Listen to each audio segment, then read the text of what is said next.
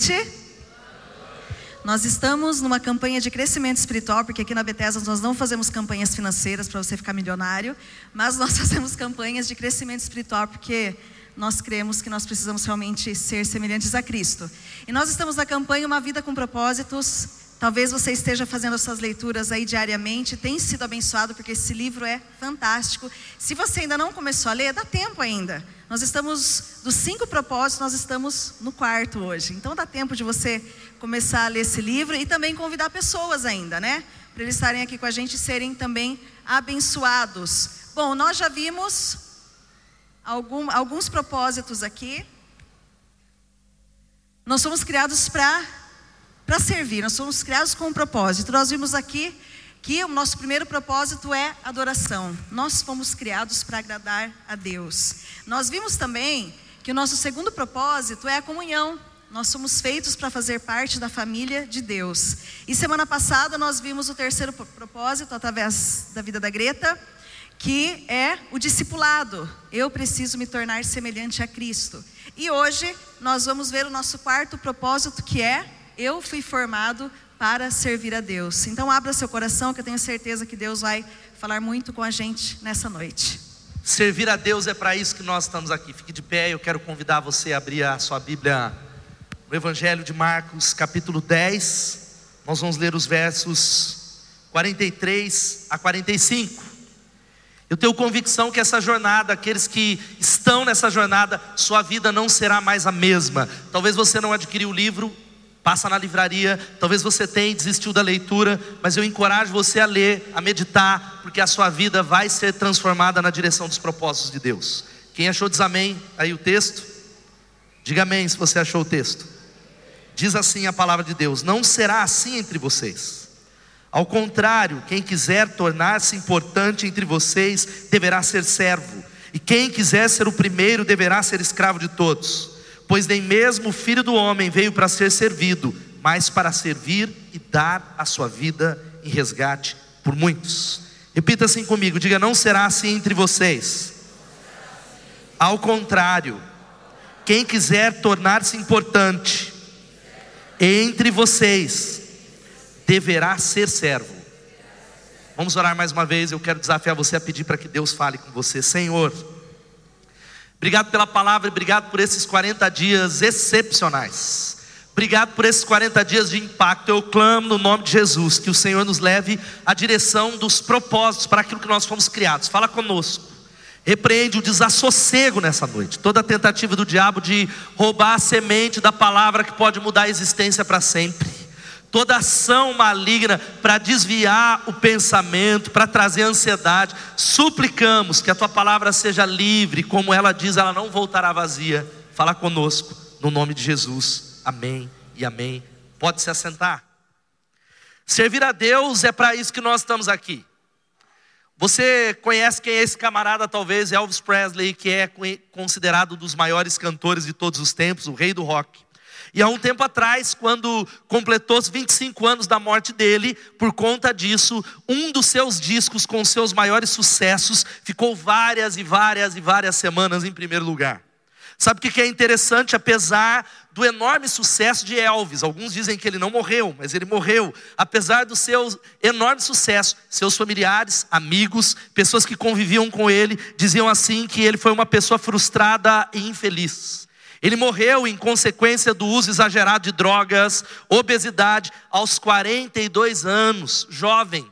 E a sua esposa Priscila, ela disse assim numa entrevista: preste atenção. O Elvis nunca entendeu o que deveria ser nesse mundo, qual era o propósito da sua vida. Ele pensava que estava aqui por algum motivo. Talvez para pregar, servir ou salvar, talvez cuidar de pessoas. Esse desejo agoniante estava sempre presente nele. E o Elvis sabia que não estava realizando. Chegou a um ponto dele não querer pensar mais no assunto. Ou seja, Elvis ele não conseguiu encontrar o lugar onde ele poderia começar a sua jornada e a sua busca. Ele morreu perdido de uma certa forma, mas eu quero dizer para você que não precisa ser assim com você. Quantos podem dizer amém? A palavra de Deus vai dizendo que nós fomos moldados para servir a Deus. Há pistas na palavra de Deus, e eu quero desafiar você a entender que você não está nessa terra apenas de passagem, apenas para caminhar. Essa viagem que Deus colocou você aqui é para contribuir, para doar, para abençoar pessoas. Eu gosto muito desse provérbio dinamarquês que diz assim: o que você é é um presente de Deus para você, o que você faz com você é um presente seu para Deus. Louvado seja o nome de Jesus. A Bíblia, ela diz numa outra passagem, preste atenção, ou, ou talvez eu possa até citar aqui, tantas e tantas personagens que morreram buscando talvez um sentido de vida, talvez um dos mais caricaturados e mais talentosas pessoas que passaram por essa terra, Michael Jackson. Se você ouve as canções do Michael Jackson, você vai ver ali uma alma gritando, uma alma buscando esperança, mas que não encontrou o caminho. Você já viu eu citar na primeira semana o Alexandre Pires dizendo: Eu tenho medo de morrer amanhã e deixar para trás uma missão que eu não cumpri aqui. Sabe por que, que ele diz isso? Porque todos nós fomos criados para agradar a Deus, todos nós fomos criados para dar uma contribuição. Você foi criado para viver com um propósito. Você pode dizer amém? E Efésios 2,10, eu quero que você leia comigo. Vamos ler todos juntos? Vamos lá? Opa, vamos voltar lá. Porque somos realizada em Cristo Jesus para fazermos boas obras, as quais Deus preparou antes para nós as praticarmos. Você deu uma olhada na palavra criação de Deus? Deus ele criou você para agregar valor, para abençoar pessoas. A razão maior de você estar nesse planeta é para servir pessoas, porque servir não é uma opção. Você pode dizer servir não é uma opção? Servir não é uma obra somente da igreja, não, ninguém viaja de graça. Recebemos o mandamento de servir. A Bíblia diz que você foi criado. Quantos estão vivos aqui de verdade? Diga glória a Deus. Você foi criado, salvo, capacitado para servir pessoas. Essa é a sua missão, não importa onde você está. E toda vez que Deus dá uma tarefa para nós, Ele deu para você, talvez você ainda não descobriu, Ele equipa pessoas para cumprir essa tarefa. Ele capacita você. E nós temos falado um pouco na Bethesda sobre algumas dessas coisas, principalmente na classe no Multiplique 2. Ano que vem nós vamos falar um pouco mais. Eu não vou parar aqui. Durante a semana você vai ver um pouquinho isso. Deus usa a sua formação espiritual. Deus usa as opções do seu coração. Deus usa aquilo que queima no teu coração. Deus usa seus recursos pessoais, a sua habilidade, o seu modo de ser, o seu temperamento, mas também as áreas de experiência. E aí que forma um acróstico forma. Você pode dizer forma. Porque Deus criou você de um modo exclusivo. Deus criou você de maneira diferente, mas eu quero destacar, Deus ele vê a sua singularidade e existe algo para mudar a sua vida aqui no nome de Jesus texto de 1 de Pedro 4,10 diz assim: cada um exerça o dom que recebeu para ganhar muito dinheiro. Diga glória a Deus. Não, é claro que não, não é isso que está ali na tela. Nós não recebemos dons para ganhar dinheiro. A Bíblia diz que cada um exerce o dom que recebeu para fazer o quê? Servir aos outros. Essa é a razão por que você está aqui. Talvez pessoas ou você não tenha encontrado um sentido na sua vida porque você ainda não compreendeu. Deus criou você para servir as pessoas. Deus criou você como ministro. Cada crente é um ministro. Você é chamado para servir e hoje Deus vai falar com você sobre o seu ministério no nome de Jesus. Por isso, quero te encorajar. Eu sei que você fala, pastor, isso é chato demais, mas pelo menos agora, fala para quem está do seu lado: você é um ministro. Você foi moldado para servir a Deus, e querido, o meu propósito, o quarto propósito, que é essa a nossa mensagem nessa noite, é servir a Deus através do serviço aos outros. Você é chamado para ser um ministro. A palavra ministro é a mesma que serviço. A palavra ministrar é a mesma que servir. E essa palavra, como as outras que vimos nas semanas anteriores, ela causa uma confusão. Porque quando você ouve ministro, você pensa num pastor, num padre, num missionário, um cara falando com uma voz ao Deus de Abraão, Isaac e Jacó, que não tem a ver com você, mas não importa a imagem que está na tua cabeça, cada crente é um ministro e Deus ele criou você para servir. Cada vez que você usa essa forma sua para abençoar pessoas de alguma maneira, você está servindo a Deus. Quantos creem nisso? Dá um glória a Deus aí em nome de Jesus. Agora, muitas pessoas nessa igreja servem a Deus. Quem é que serve a Deus ou deseja servir a Deus? Levanta a mão, de verdade. Mas eu quero falar porque não sou eu que estou ensinando isso. A Bíblia diz que o único modo em que você pode servir a Deus é servindo outras pessoas. Nós não podemos servir a Deus de uma outra maneira. Deus ele escolhe, está nos treinando para a eternidade. Mas nesta noite nós vamos falar não só sobre a sua forma, sobre seus dons, sobre o seu ministério. No final, você deu uma observada que tem uma pequena mesa, mesas de serviço, a nossa feira de ministério para te ajudar, mas nós não vamos falar sobre as suas habilidades, nós queremos falar sobre uma outra coisa, a sua atitude quando você serve. A atitude do seu coração vai determinar a sua maturidade, porque eu conheço gente talentosa, gente que toca, gente que ministra, gente que é pastor, mas não tem uma atitude de servir. Onde é que nós vamos aprender essa atitude? No texto que lemos. Deus estabeleceu um modelo que se chama Jesus Cristo. Quantos creem nisso? Jesus é o exemplo de servo, Jesus é o exemplo da atitude que está no nosso coração, e por isso nós vamos responder essa pergunta: como nós podemos servir como Jesus serviu? Como eu posso não só descobrir para que, que eu estou aqui, como é que eu vou servir pessoas, mas como Jesus. Como diz o Martin Luther King Jr., todos podem ser grandes, pois qualquer um pode servir. E Jesus falou que aquele que quer ser grande é aquele que serve entre vós. E nós vamos conversar um pouquinho. Como é que nós podemos servir como Jesus serviu? Abre o teu coração no nome de Jesus. E antes da gente falar um pouquinho sobre isso, eu quero pedir para que você realmente aplique essa palavra para a sua vida, porque qual a nossa tendência? A gente às vezes escuta uma palavra aqui no culto, a gente gosta de aplicar por irmão, né? Nossa, aquele irmão bem hoje não está aqui que está esse assunto, né? Aquele irmão podia estar tá aqui para ouvir sobre isso. Então eu gostaria muito de desafiar você a, Senhor, essa palavra o Senhor está trazendo para mim, tá? Aplica para minha vida e não para a vida do irmão que talvez não está aqui, que você queria que estivesse para ouvir. Então que Deus possa fazer essa aplicação na tua vida, no teu coração. Essa palavra é diretamente para você. E nós vamos ver algumas coisas que são necessárias para a gente servir. Uma delas, que nós vamos ver aqui, servir com Jesus significa estar disponível.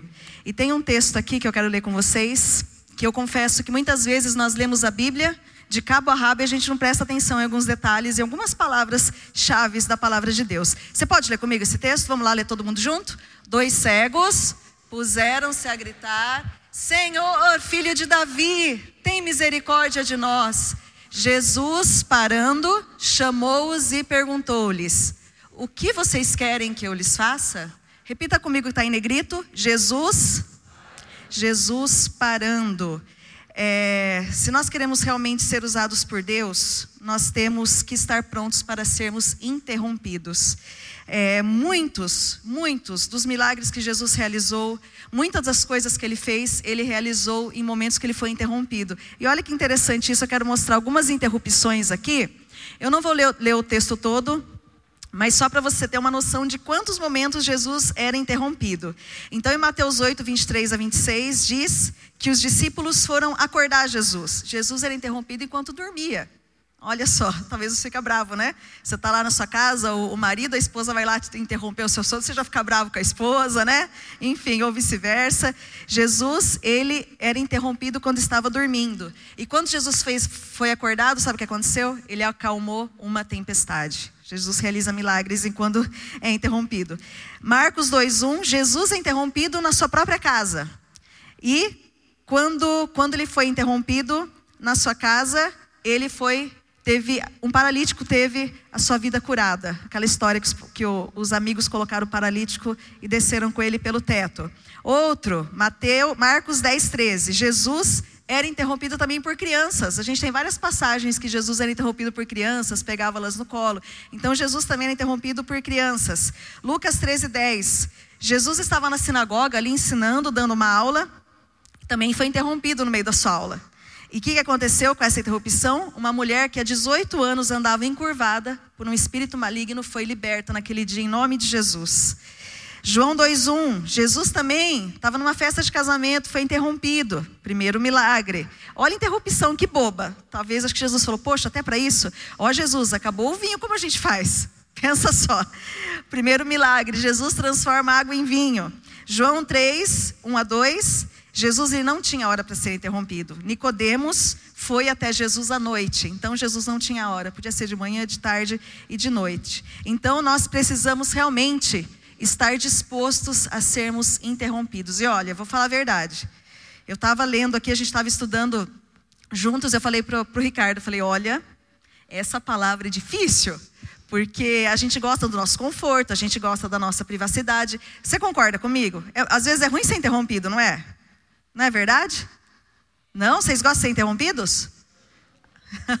então, muitas vezes, a gente não gosta de ser interrompido e é muito difícil, mas, como eu disse, muitos dos milagres que Jesus realizou, ele realizou é, através de interrupções. É, muitas das coisas que ele fez, o homem cego, o homem coxo, muitas pessoas doentes, endemoniados, pessoas paralíticas, criança morta, todos esses milagres Jesus realizou porque ele parou. Jesus, ele parou. É, vamos ler esse texto aqui juntos? Não diga seu próximo, e eu lhe darei algo, se você pode. Forte isso, hein? Por isso que eu falo, às vezes a gente lê a palavra de Deus e a gente não percebe algumas coisas. E uma pessoa que tem o coração de servo, eu falei hoje cedo que aqui na Bethesda nós temos muitas pessoas assim. São aquelas pessoas que você chega para ela, talvez em cima da hora, que às vezes acontece, a gente tem umas ideias assim de sopetão, né? E você chega, olha, eu tô com uma ideia tal, a gente pode fazer tal coisa? Uma pessoa que está disposta a servir, ela vai falar assim, ela vai ser espontânea, ela vai ser sensível, ela vai falar assim para você, ó, tudo bem, vamos dar um jeito, vamos fazer acontecer isso. Uma pessoa que tem o um coração de servo tem essa resposta para nos dar. E um lema de John Wesley, que foi o fundador da igreja metodista, olha só, que interessante. Faça todo o bem que puder, com todos os meios, de todas as maneiras que puder, em todos os lugares e para todas as pessoas enquanto puder. Falei de novo bem devagarzinho. Façam todo o bem que puder, com todos os meios que você tiver, de todas as maneiras que puder, em todos os lugares, para todas as pessoas, enquanto puder. Eu preciso realmente estar disposto a ser interrompida, eu preciso estar disposta a parar, para dar atenção à necessidade das pessoas, que tem muitas pessoas que estão feridas, e eu digo para vocês: feridos não podem esperar. Feridos não podem esperar, nós precisamos ajudar as pessoas. E nós vamos ver três barreiras que nos, nos impedem de servir, tá? E nós vamos ver isso de uma forma muito prática. A primeira barreira que nos impede de servir é o egocentrismo. Presta atenção um pouquinho nisso.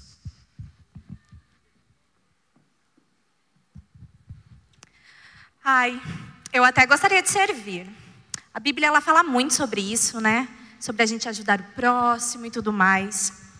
Mas a minha vida é tão corrida. 24 horas em um dia para mim é muito pouco diante de tudo que eu tenho que fazer. Cuidar da minha família, trabalhar, estudar, me socializar, é óbvio. E, nossa, eu faço muito já, vindo aqui uma vez por semana, recebendo uma palavra, uma oração, sabe, para dar conta da semana. E pensando bem, eu já sirvo uma vez por mês. Né? Todo mês a gente dá uma cesta básica lá em casa. Só que, nossa, foi semana passada. Eu tenho tanta coisa para fazer que eu esqueci. Nossa, mas, né, tem tanta gente servindo, né, não precisa de mim. Uau, então o inimigo número um é o egocentrismo. É, realmente, nós temos muitas coisas, né? É, hoje as mulheres eu falo que a gente a gente resolveu querer ser independente e a gente tem que trabalhar fora, trabalhar em casa, trabalhar em todos os ambientes. E a gente realmente tem muitas atividades, muitos afazeres. E o inimigo número um da compaixão são as ocupações. É o nosso inimigo número um. Eu, eu, eu acho que você concorda comigo. Às vezes a gente tem tanta coisa para fazer que a gente não tem tempo nem de ajudar de tanta coisa, a gente está tão focado nas nossas ocupações, nas nossas ambições, nos nossos objetivos, nos nossos sonhos, né? E a gente acaba realmente se esquecendo de ajudar o próximo. E se a gente pudesse, eu falei que talvez eu faria isso de vez em quando, a gente andaria com uma plaquinha escrito não perturbe. Você concorda? Você andaria com uma plaquinha de vez em quando, não perturbe? Só eu? O povo aqui é muito santo.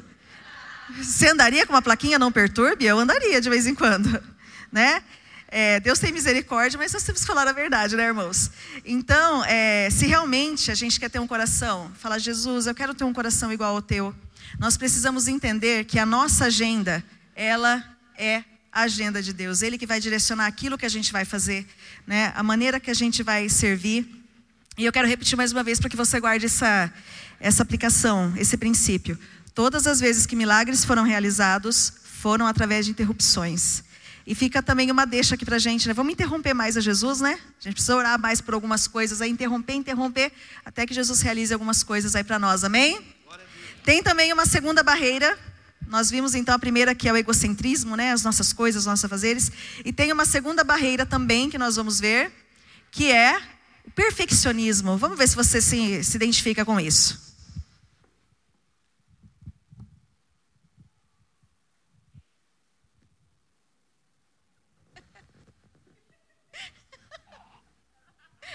Eu vomito.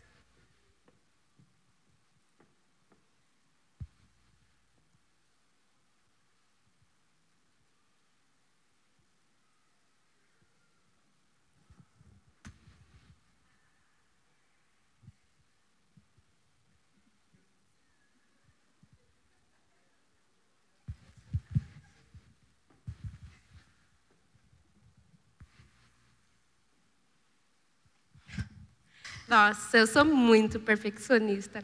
Sabe, por isso eu não sirvo na igreja. Imagina eu faço alguma coisa e sai tudo errado. Até pensei em receber uma célula na minha casa, mas minha casa precisa de alguns reparos. E tem outra coisa, né? As crianças fazem muita bagunça e eu não gosto de nada fora do, do lugar. E também pensei em servir na cantina, mas acho melhor eu fazer um curso de culinária para me aperfeiçoar, né? E outra coisa que eu não faço é falar da Bíblia para alguém que eu não conheço. Imagina a pessoa faz uma pergunta eu não sei responder. Já falo, ah, vamos brincar de estátuas, né? Ah, e acho melhor eu fazer um curso de teologia. Pensando melhor, deixa essa tarefa para o pastor, né? Não sei se você se identifica com isso, né? O perfeccionismo. O perfeccionismo é você querer que tudo esteja absolutamente perfeito. Tem gente que tem toque, né? Ah, eu tenho um pouco, eu gosto muito das coisas organizadas. Daí você pensa assim, olha, quando tudo estiver correto, quando minha vida estiver certa, quando tudo estiver perfeito, daí sim, eu, né, eu vou poder servir com tranquilidade. E tem uma palavra, Eclesiastes 11, 4. Se você ficar esperando as condições perfeitas, você nunca fará nada. É, aqui na Bethesda a gente tem um princípio que é o melhor possível. A gente fala muito de excelência, vocês devem ter ouvido falar, né? Olha, nós queremos fazer as coisas com excelência, né? Isso não impede a gente fazer as coisas com excelência, tá bom? Nós vamos continuar fazendo as coisas com excelência. Mas nós não podemos deixar que o perfeccionismo nos impeça de fazer algumas coisas. Um exemplo, ah, eu quero fazer alguma coisa no Ministério Infantil, nossa, mas não vou fazer porque ai, falta alguma coisa ali, acho que precisava ser de outra cor. Não, é esse, é esse sentido do perfeccionismo. A gente vai fazer as coisas com o melhor possível, com aquilo que a gente tem. É, hoje na Bethesda nós somos, pelo menos, temos pelo menos 100 células, é, mais ou menos mil pessoas aí são abençoadas semanalmente, porque alguns irmãos que são imperfeitos, que trabalham o dia inteiro, que tem que chegar correndo e limpar a casa para a célula, re, resolveram servir, abrir as suas casas e mais ou menos mil pessoas, entre elas crianças, de todas as faixas etárias, são abençoadas através desses irmãos anfitriões que abrem as suas casas. Aplauda esses irmãos, aplauda.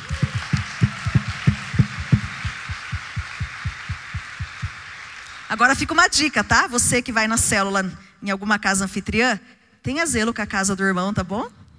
Tenha zelo, não deixa a criança pôr o pé na parede. Na hora que acabar, uma dica, uma dica importante. Na hora que acabar, Ajuda o irmão a guardar as cadeiras, gente.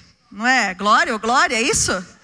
Ajuda o irmão a guardar as cadeiras. Se acaso ficou uma loucinha na casa da, da irmã, ajuda a irmã a lavar a loucinha, não é? Não custa a gente fazer a nossa parte, né? Para que o anfitrião fique feliz de receber o povo, para que não chegue um ano, ele fala, poxa vida, esse povo chega, bagunça tudo, vai embora, não me ajuda. Então não custa a gente também dar uma forcinha, né? Para os irmãos das nossas células.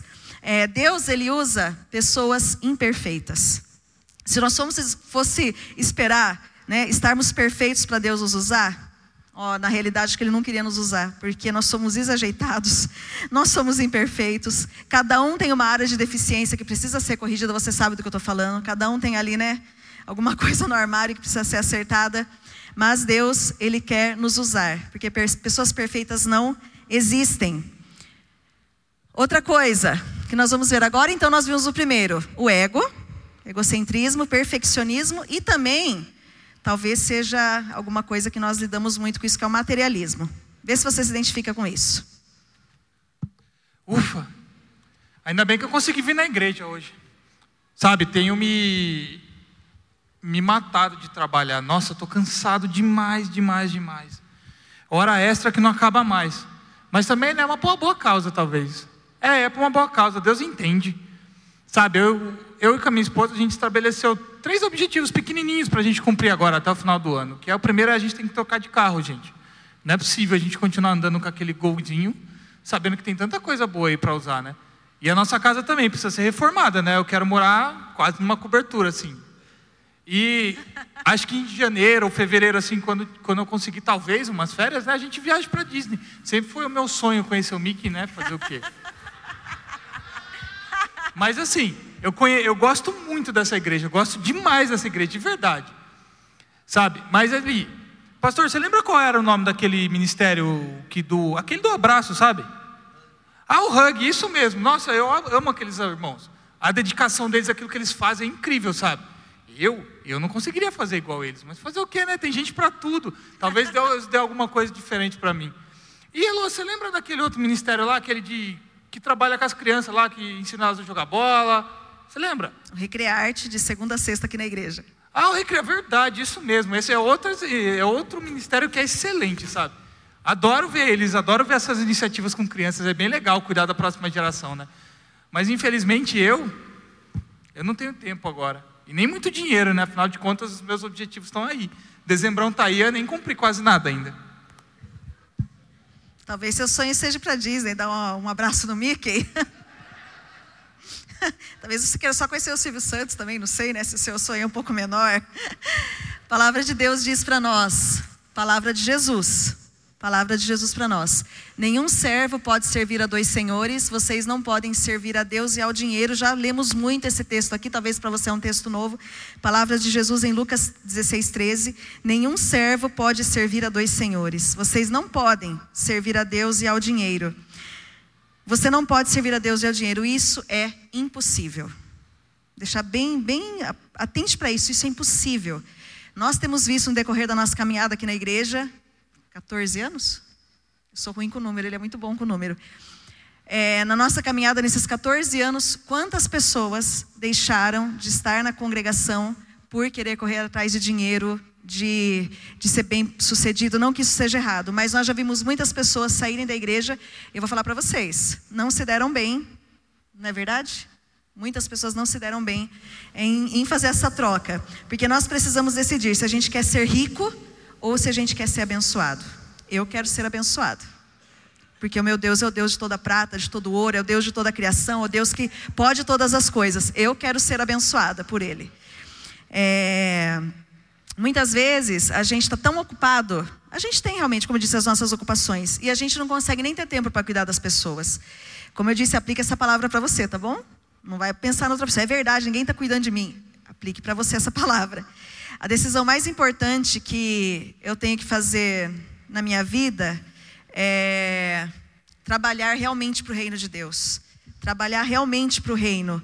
Ou eu vou trabalhar para juntar riquezas nessa terra.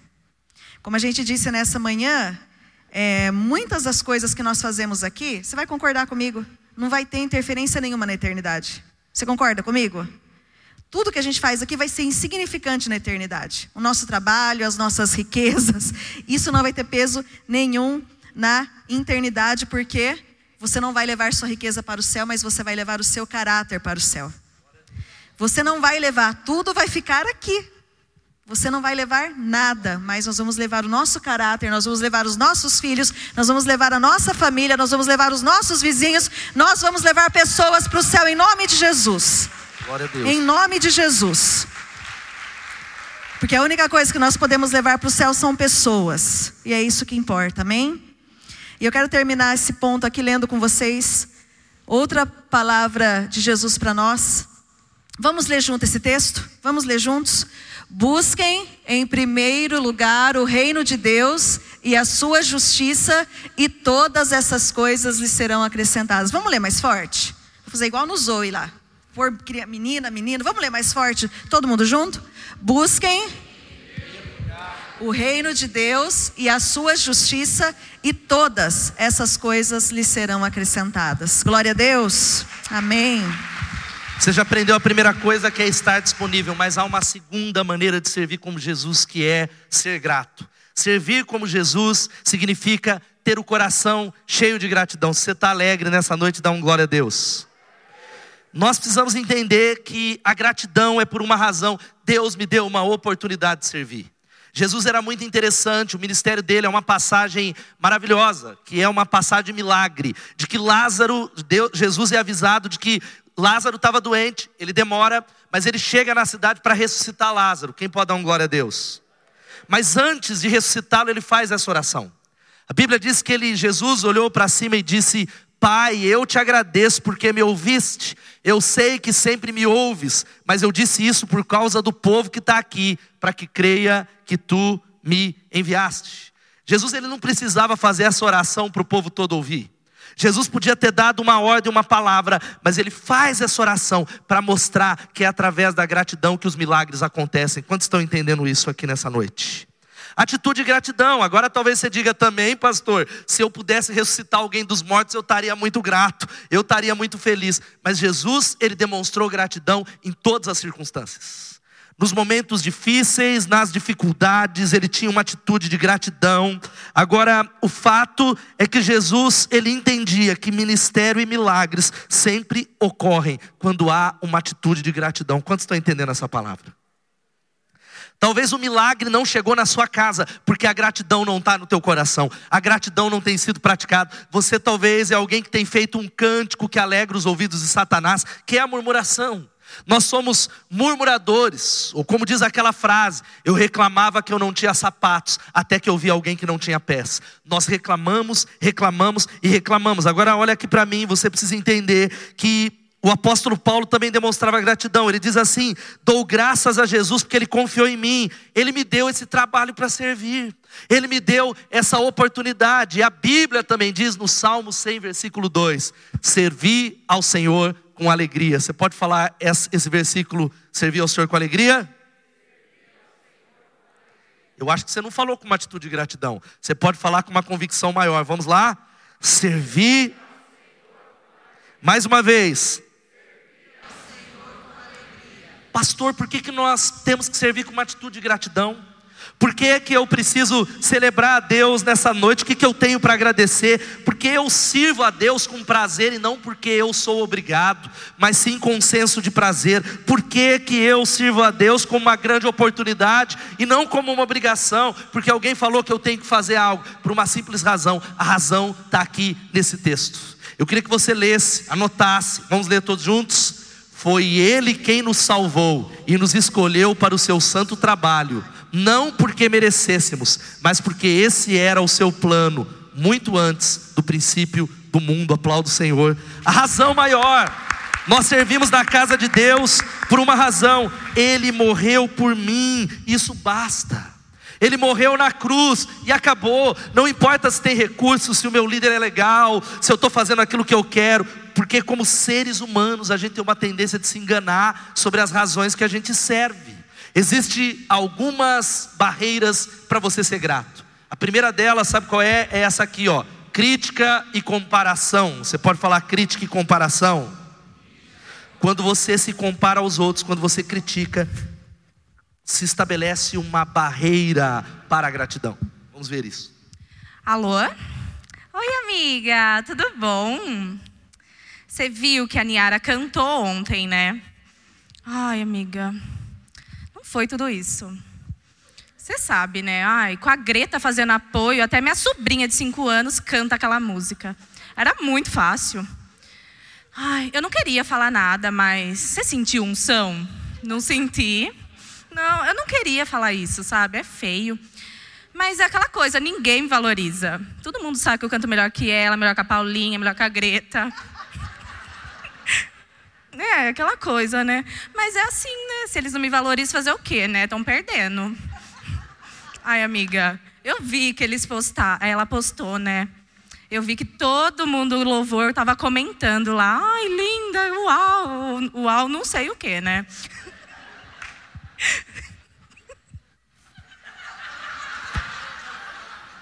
Voltando. Mas eu comentei também. Comentei, senão ia ficar feio pra mim, né? Ia ter que fazer uma média, senão a Greta tirou do louvor, né? Ah, mas olha aqui.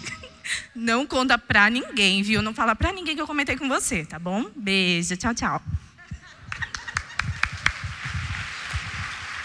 Olha aqui para mim, de fato, um grande problema é que há competição entre nós, mas nós precisamos nessa noite sair daqui entendendo que nós jogamos no mesmo time. Quem pode dar um glória a Deus? Nosso único objetivo é fazer o nome de Jesus lindo para as pessoas que não fazem parte dessa igreja. A competição, a crítica tem destruído o testemunho cristão. E eu me lembro de algo que é tão comum. Nós fazemos nesse, nesse ano 2020, vamos fazer de novo, o retiro de casais. Quem já participou do retiro de casais? Não era incomum pessoas chegarem no hotel, irem para os seus quartos e falarem assim: Uau, será um final de semana inesquecível, que quarto maravilhoso, o meu quarto é muito bom. Até que ele visitou o quarto do vizinho e havia alguns quartos com banheira. Aquilo que era maravilhoso, aquilo ao qual nós agradecíamos, foi talvez interrompido por causa da comparação. Gente que falou: Meu quarto não é tão bom assim porque ele não tem banheira.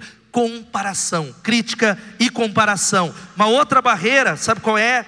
Uma outra, a segunda barreira, que talvez é algo mais sério. Quantos servem a Deus aqui? Dá um glória a Deus. Se chama motivações erradas. A Bíblia vai falando isso lá em Mateus capítulo 6, versículo 1. Vamos ler todos juntos. Tenham o cuidado De não praticar as suas obras de justiça diante dos outros, para serem vistos eles. Se fizerem isso, vocês não terão nenhuma recompensa diante do Pai Celestial. Toma cuidado para dar uma esmola com uma mão e talvez com a outra ser visto pelos homens. Talvez essa motivação errada o que tem é, acabado com pessoas e nós vamos ver isso agora. Boa noite, nós vamos receber aqui hoje na nossa sala de entrevistas o Marcos. É, como é seu sobrenome, Marcos? Ah, meu sobrenome é Guerra, né? Marcos Guerra. E o Marcos Guerra, ele tem um projeto social muito influente aqui na cidade. A gente vai ouvir um pouquinho sobre esse projeto. Marcos, conta pra gente aqui, para essa plateia linda e maravilhosa. É, fala um pouquinho do seu projeto para nós. Aí, Lu, meu projeto surgiu do meu coração, sabe? E aí a gente foi lutando, eu fui lutando bastante e com muito esforço mesmo eu consegui tirar 24 dependentes químicos da, da rua. Você fez tudo isso sozinho. É, claro. Ninguém, até agora eu não achei ninguém para ajudar, né? Mas vamos lá, estou fazendo, estou ali, estou aparecendo, né? Aí ainda consegui arranjar emprego para todos eles. Sozinho Então, também. com certeza. Infelizmente a vida é assim, né? A gente começa primeiro, aí talvez alguém siga a gente. Então esse projeto nasceu, é fruto do seu coração, você atribui todo, toda a glória a você, é isso? Ah, não, isso aí surgiu quando, quando eu comecei a pensar, né? Nossa, eu precisava fazer alguma coisa para Entendi. Fala pra gente, você tem recebido apoio de pessoas, financeiro? Como isso é pra você? Nossa, eu recebi bastante apoio. Aliás, continuo recebendo, né? Tanto financeiro quanto, quanto emocional, assim. As pessoas parecem que me veem diferente agora, depois Isso que eu é bom pra comecei. você, você se Nossa, sente bem. enche o meu ego. É muito engraçado isso, sabe? Você se sente outra pessoa. Você acha que você é o rei, sabe? Olha, Você passa na rua, as pessoas te olham, as pessoas notam você. Antes ninguém prestava atenção, não. Aliás, eu queria mostrar umas fotos que estão lá no multimídia. Eu posso? Não, é, é da- da- dos, dos seus feitos, é isso? É, da, das vezes não, acho eu- que não, não, não precisa não. A gente já entendeu que, né, que vem tudo de você e que né, você é muito amado, muito querido. E fala pra mim, qual é a sua motivação? Ah, eu sigo aquele versículo que fala, né? A gente, a gente cuida das coisas de Deus e Deus cuida da- das nossas, né? Então eu estou fazendo meio que, sabe, aquela. Faço por você, depois você faz por mim. Então eu, eu vou lá, faço essas coisas e se algum dia eu precisar, Deus faz por mim também. Tipo uma troca, você faz pra que Deus te dê algo também. É, E mas se ele não te der, você vai ficar magoado. Não, ele vai dar, ele falou Ah, que ele vai falou dar. vai É- fazer, é- ele vai fazer. Entendi, entendi. Então você tem feito na base da troca, realmente é, né, é isso que você tem feito. Ah, eu tenho feito é, baseado nesse versículo aí. Uhum. É, bom, você quer deixar uma palavra, né, para as pessoas aqui? Uma palavra Bom, final? Já que eu não pude mostrar as fotos, né, lá no final eu vou ter lá um telão lá para mostrar as fotos. Você do... trouxe o seu próprio telão? Claro. A gente usa ele para falar com o pessoal da rua, então eu trouxe lá e já dá para mostrar para o pessoal que o que é o trabalho, né, o que eu tenho feito. Aquilo é incrível, sabe? Eu queria mostrar. Se alguém depois também quiser ali sentar, conversar. Autógrafo? Ah, eu não sou muito de dar autógrafo, mas se a pessoa quiser, né, a gente Entendi. abre uma exceção. Entendi. Muito obrigado, Marcos Guerra, pela sua participação aqui no nosso programa. Uma salva de palmas pro Marcos. A gente caricaturou e brincou para você entender, mas o fato é que essa é uma coisa tão séria que a motivação errada de querer aparecer. A motivação errada, preste atenção, a autopromoção e o papel de servo são auto-excludentes. Não tem como me autopromover e ser um servo. Não tem como, talvez eu querer a glória. Porque vamos ser honestos, gente, a maioria e muito do nosso serviço é para o nosso benefício. A maioria de nós talvez passa por uma, uma linha muito tênue. Nós servimos para sermos admirados. Para as pessoas, talvez, para mostrar o quanto nós somos humildes. Porque tem pessoa que tem orgulho da humildade. Você conhece pessoas assim? Até mesmo a nossa maneira de sair dos holofotes, talvez muitas vezes sair talvez das câmeras, talvez de publicar o nosso ministério, não passa de uma motivação errada. Olha aqui para mim, no nome de Jesus, é difícil admitir que temos motivação errada. Não é algo fácil para mim como pastor. E talvez a pergunta que você faz é: Pastor, como que eu vou saber se eu tenho uma motivação errada? Como é que eu vou saber que servindo num projeto social, no ministério infantil, no ministério de louvor, como é que eu descubro? A palavra é gratidão. A gratidão é a chave para você saber que você tem a atitude correta. Quem pode dizer amém? Porque quando você perde o senso da gratidão, na mesma hora, você pode saber que a motivação é errada. Quando você serve nessa casa e não é mais grato por aquilo que você faz, os seus olhos estão em qualquer outra coisa, naquilo que é periférico e não na cruz, a gratidão foi embora, a motivação está errada, há algo errado na minha motivação para servir. Não é incomum pessoas deixarem as funções de serviço dentro da casa de Deus por causa de problema com A e com B, porque sabe qual que é o nome disso? Motivação errada. Agora olha aqui para mim, querido. Você precisa entender que o problema das motivações erradas é que elas nos pegarão com coisas erradas também.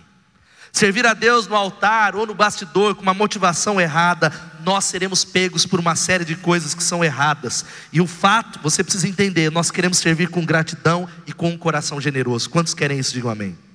Servir com disponibilidade, com gratidão, mas há também uma última coisa que vai nos ensinar como podemos servir como Jesus.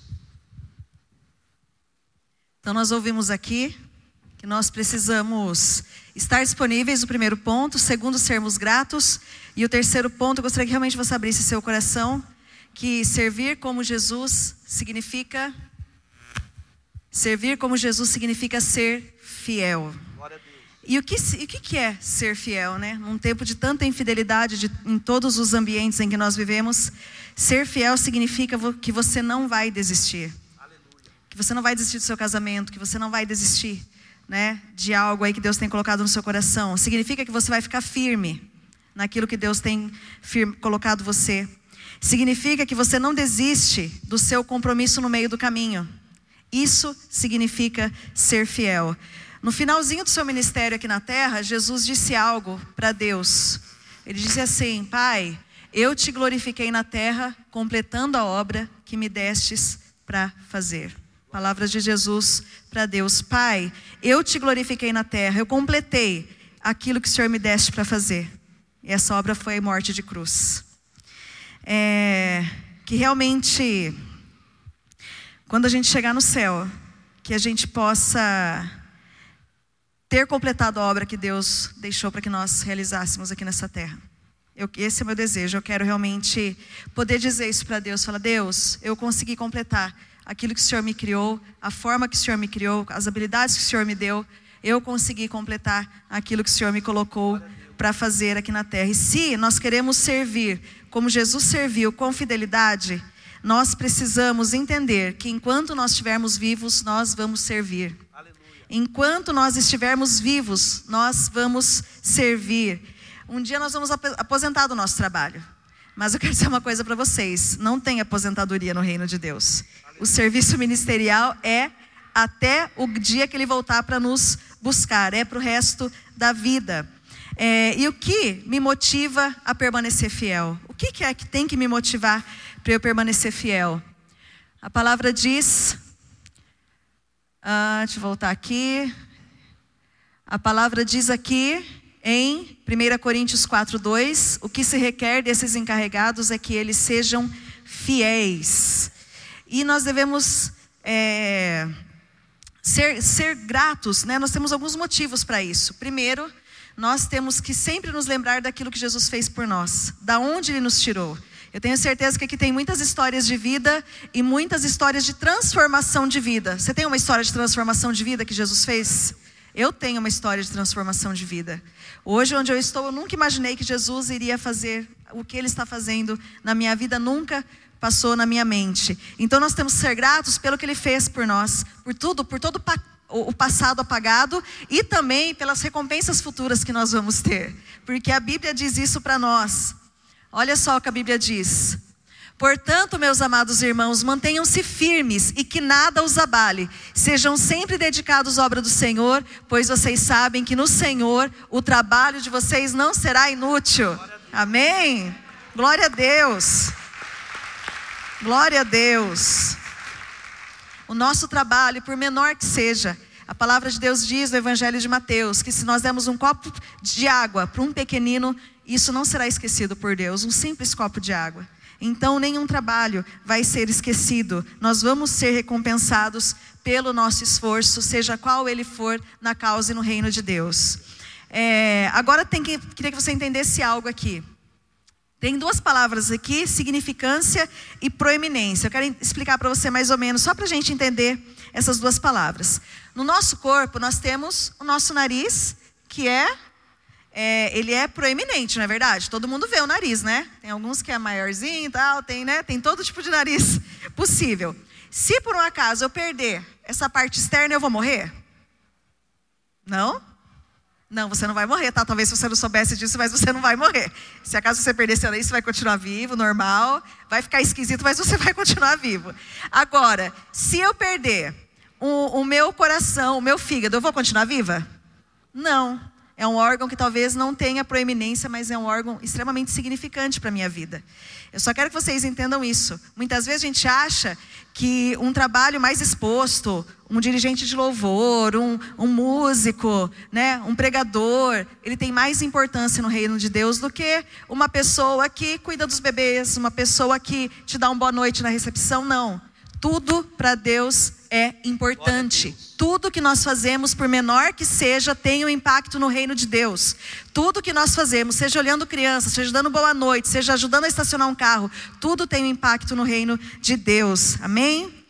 E tem uma história, ouça só essa história. Um culto normal assim como o nosso, não tinha lugares para sentar, isso há muitos anos atrás. Dois adolescentes chegaram na igreja e querendo um lugar não acharam, estavam dando meia volta e indo embora. Um diácono, uma pessoa da recepção, vendo que os adolescentes estavam indo embora, correu atrás deles, viu?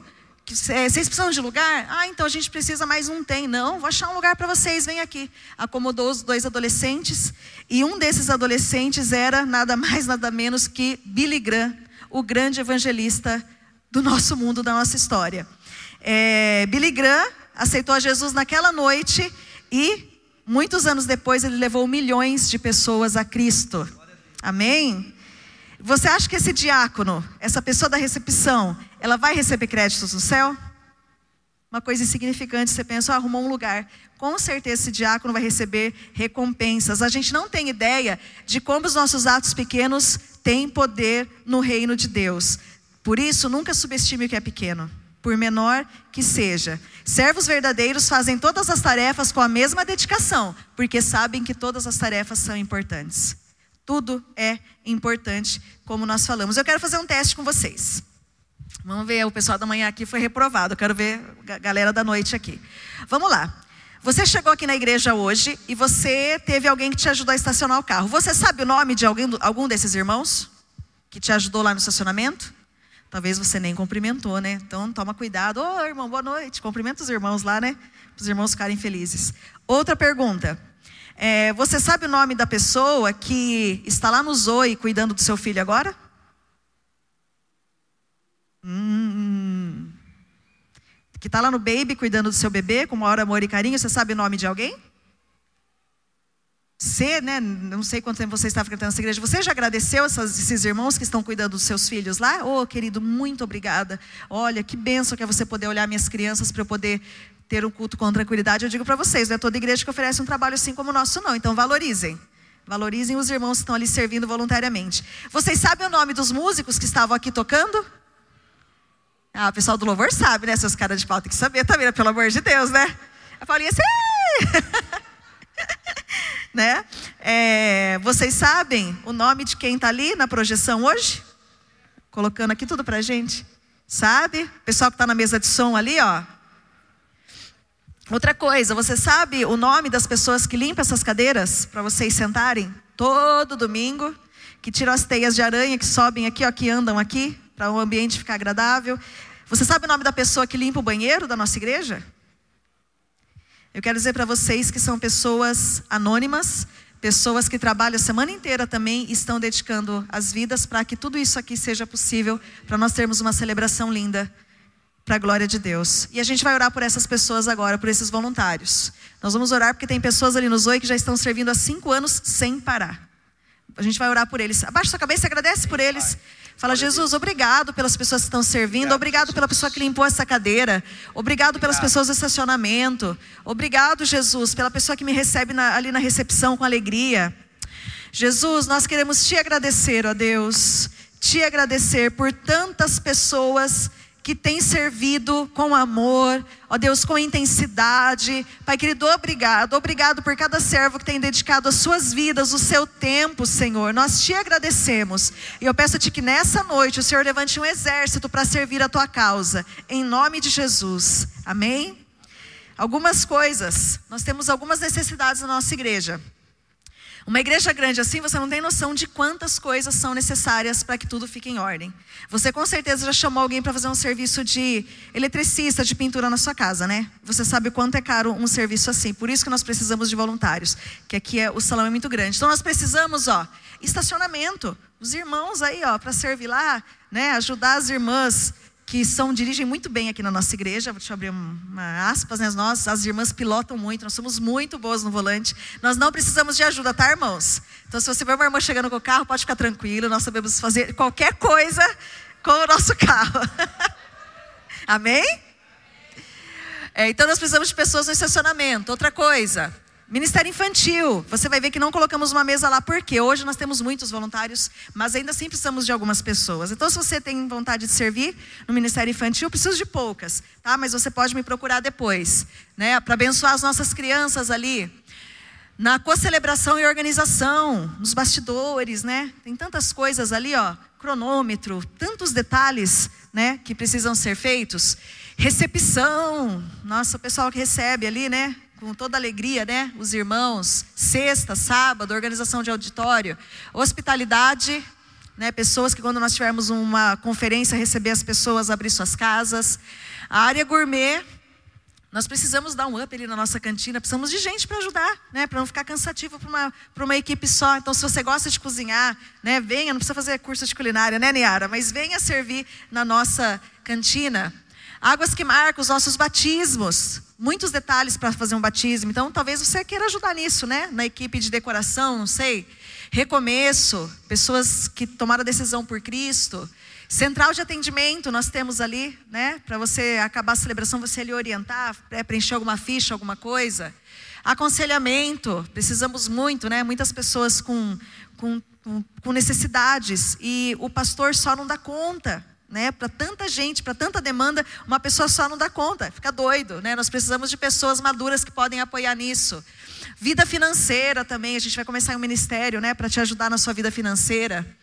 É, capelania domiciliar, ceia do Senhor, uma vez por mês nós preparamos aqui a ceia, ajudar a preparar os elementos dessa ceia. Boas-vindas, nós vamos ter aí a fazer um acolhimento para as pessoas que nos visitam. Mercado solidário também, arrumar as cestas para entregar para as famílias, fazer a entrega, enfim. Outro também, nós temos o projeto Recriarte, que está precisando urgente de voluntários na parte da tarde. Então, se você tem disponibilidade, uma horinha por semana, para você vir aqui ajudar a Rô que é a pessoa que tem coordenado isso, tem muitas crianças vindo à tarde, então dedica uma horinha da sua semana, um dia, fala, oh, eu posso vir na terça, das duas às três, eu não sei, né? E tem muitas outras áreas que você vai ver na mesa ali atrás, a área de decoração, se você sabe lidar aí com bexiga, enfim, né, para nos ajudar nas decorações de evento, cantina, surdos, livraria, parte de técnica, mídia, enfim, você vai ver lá na mesa muitas opções de serviço que nós queremos oferecer para vocês. E resumindo aqui, duas coisas. Nós podemos fazer duas coisas com as nossas vidas. Ou eu posso investi-la no reino, ou eu posso desperdiçar a minha vida. E um dia nós vamos estar diante do Senhor e Ele vai fazer uma pergunta para nós: O que você fez com o que eu lhe dei? com os talentos, com as habilidades, com a sua história pessoal, com as suas experiências, com a sua liberdade, com a sua educação, com as suas experiências familiares. O que você fez com a sua forma que nós vimos aqui? A forma especial que Deus te fez. Talvez você responda assim: Ah, Deus, nossa, então, eu estava tão ocupado, eu tinha tantas coisas para fazer, né? Nossa, uma correria, planos pessoais, e acabou não, acabei não conseguindo servir ao Senhor da maneira que eu podia. Resposta errada. Deus vai dizer para a gente: essa resposta está errada. Não foi para isso que eu te coloquei na terra, somente para você passear e ter um extremo conforto. É, quando nós pensamos que ninguém está reparando no que a gente faz, você fala, poxa, ninguém vê, ninguém me reconhece. A palavra de Deus diz assim: Deus não é injusto, Ele não se esquecerá do trabalho de vocês e do amor que vocês demonstraram por Ele, pois ajudaram os santos e continuarão ajudando. Amém? Glória a Deus, nós vamos receber prêmios, nós vamos receber prêmios eternos. E para terminar aqui, palavra forte para nós, palavra forte. Muito bem, servo bom e fiel. Você foi fiel no pouco e eu porei sobre o muito. Venha e participe da alegria do seu Senhor. Que nós possamos ouvir isso naquele grande dia, quando nós encontrarmos com o nosso Deus. Glória a Deus. Amém? Quero chamar a banda já aqui. E você sabe que talvez você está em dúvida sobre servir, mas eu quero dizer, você foi moldado para servir a Deus. Mas o Matt Montgomery, ele diz assim, presta atenção, se você está esperando algum evento espetacular ocorrer, ocorrer para te qualificar para o ministério, eu tenho boas novas para você. Esse evento ocorreu há mais de dois mil anos em uma cruz nos arredores de Jerusalém. Essa é a maior motivo para você servir no nome de Jesus. E eu fecho essa palavra e eu iniciei ela falando sobre Elvis Presley. Você lembra? Tem um fato muito curioso sobre ele.